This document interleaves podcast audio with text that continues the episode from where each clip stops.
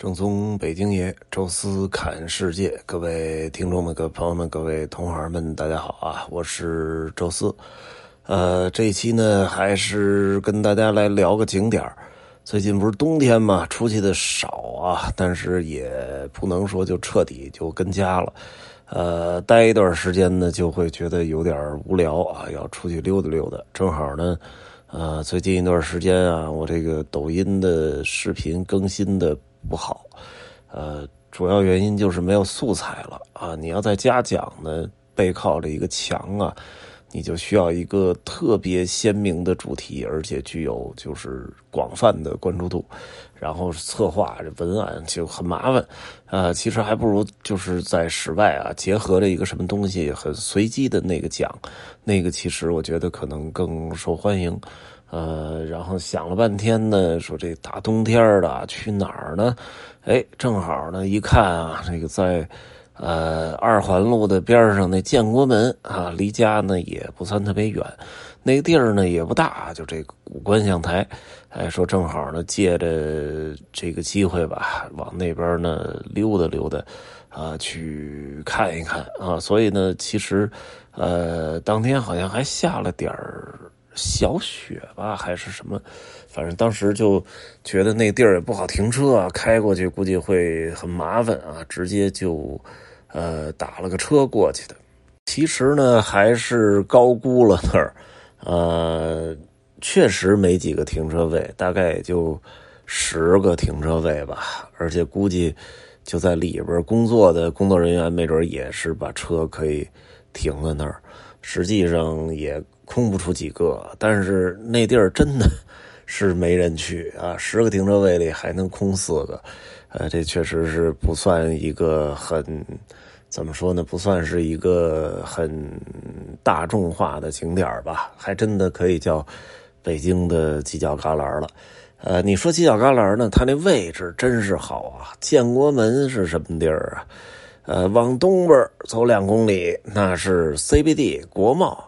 往西边走两公里，那是这个，呃，东单王府井啊。您就在这么一位置，往北边走两公里，朝阳门、东直门，啊，这二环路啊，往南边没多远就是北京站。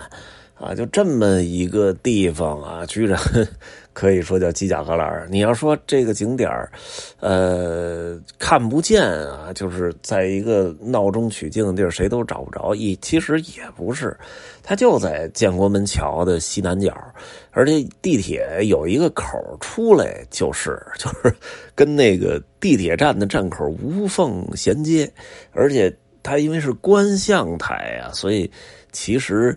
你走二环路的时候，一定能看见这个建筑，而且我也是反复的啊，从那地儿都走了这么多年，甭管是坐地铁还是这个这个，呃，开车，甚至于有的时候好像什么事儿从那儿溜达，都是从古观象台下边溜达过去，从来就没上去过。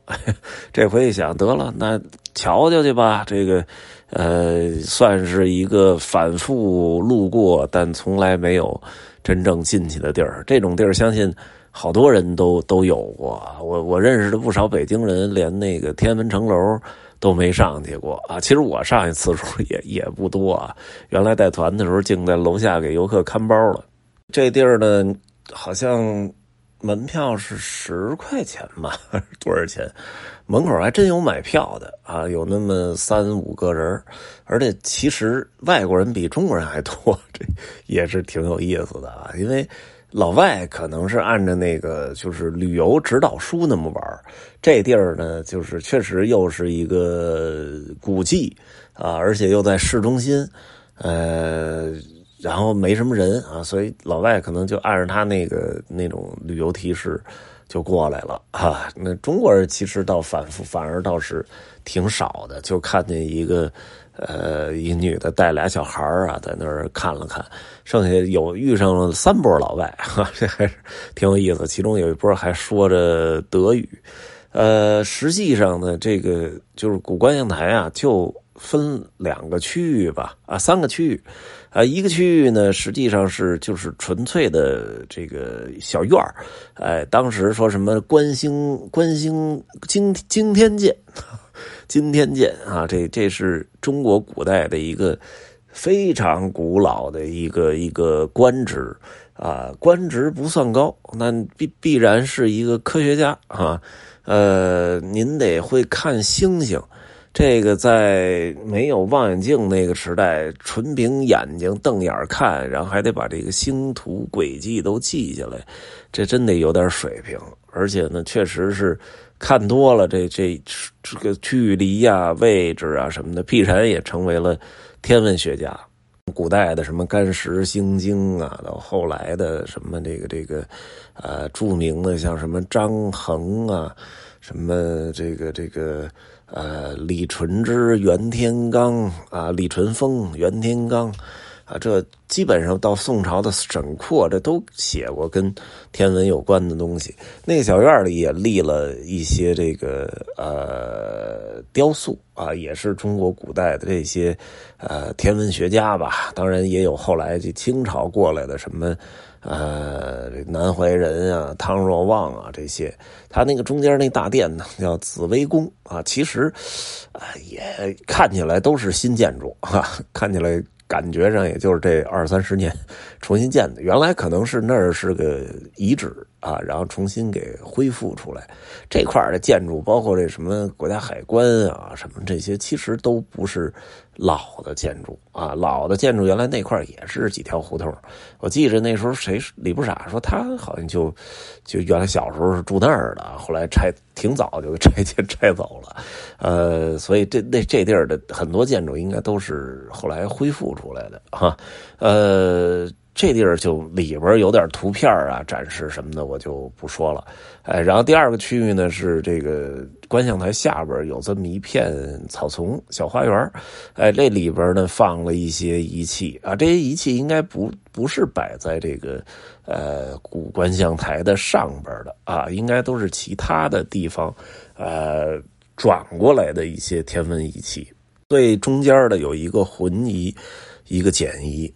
哎，浑仪可早啊，就是，呃，咱们在那个首都机场啊，T 三航站楼要出去的时候，就看见的就是这浑仪，四边有四个龙啊，爪子抓着，中间有一个跟地球一样，然后其实是里边还有三个圈儿，哎，一个呢是看那个黄道的，一个看赤道的，哎，一个看这个。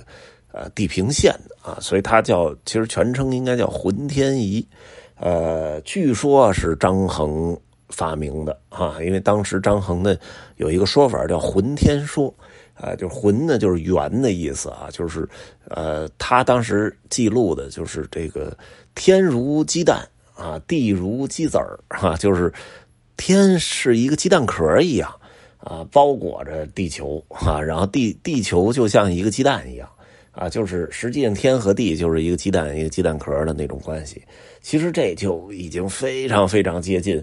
我们现在所看到的这个地球了，也不知道当时它是一种什么感觉啊！这个居然能够这么准确的把地球的这种状态给形容出来，所以他发明这个浑仪，其实中间也是圆的，利用这种圆形的这几个可以调节的刻度和这个呃线呢，可以看到黄道、赤道的位置，主要是以赤道啊作为一个一个标准啊，然后来。根据这个来看这个星星，哎，据说呢更精密的、确切的仪器是唐代的李淳风，啊，大家知道这个就是袁天罡跟李淳风啊，这是唐隋唐时期最著名的两个大神仙，什么给人家未卜先知、马前神客啊，看相推背，这这什么都能干啊，确确实是比较牛的俩人。啊，然后往再往后啊，就是郭守敬啊。根据这个浑天仪，他稍微的改装了一下，因为那个可能据说操作起来有点复杂啊，所以他把这三个刻度分开了啊，来分开来看，然后相对简单一点啊，所以就是另外发明了一个仪器叫简仪啊。据说这个就是真正的浑天仪和简仪啊，在古观象台实际上是最早是郭守敬放在这个上边是这两件仪器。当然，现在就是在古观象台看到这两件仪器，应该不是元代郭秀郭守敬的原物了啊，那东西啊，战乱嘛，这个元末。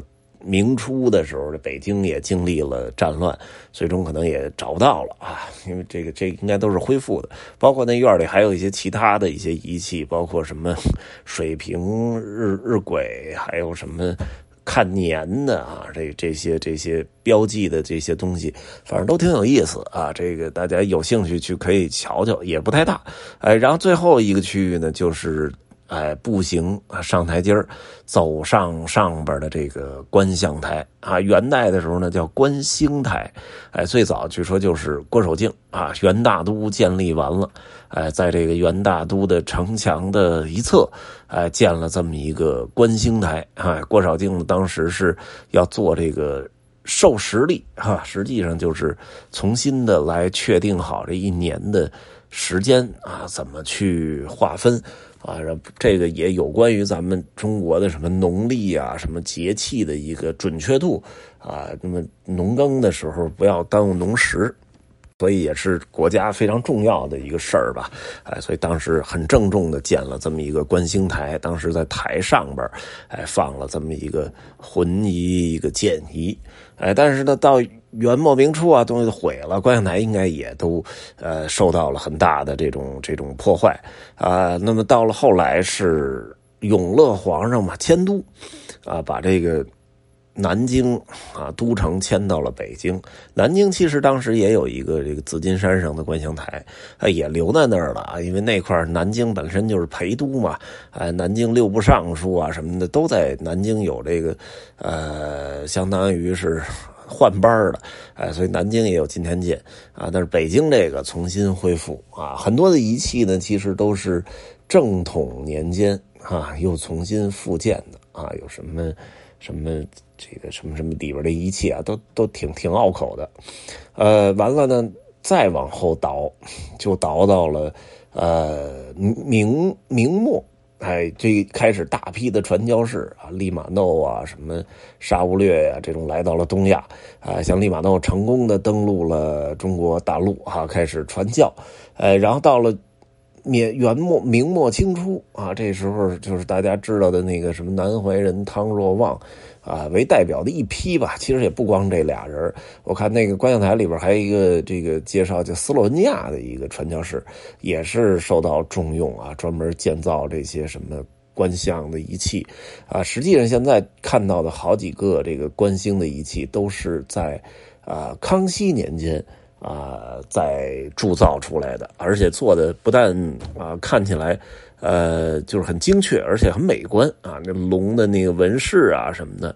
哎，在这个一九零零年的时候，八国联军不是侵略北京嘛？这块呢，离这个德国、法国的领馆区比较近啊，所以当时是，呃，德法两国可能早就看上这观象台上边的这个观星的仪器了啊。那时候他们可能也不在乎这个观星的准确度，但是每一件仪器其实都是一个精美的艺术品啊，所以他们就给瓜分了啊。这法国拿走了五件哈，德国拿走了四件呃，法国这个呢，其实就自己可能心虚，就就放在了呃这个这个这个呃他的北京的总领馆里边哈，等于放院里了啊。这边一旦签完协议之后，可能也觉得不好意思啊，就给还回来了。哎，等于好像一九零一年还是一九零二年啊，就就还还回到这个观象台了。哎，但是德国那那时候就刚建国嘛，气势也足啊，这东西拿走了，直接装船就运回家去了啊。所以实际上它一直是放在了德国的德皇的行宫，就是波斯坦的那无忧宫的花园里边哎，等于相当于成了花园的几个装饰。哎，这个现在还有照片为证啊，就是当时后来已经有。有有照片可以记录了，所以在照片里都能看到这四件来自中国的天文仪器。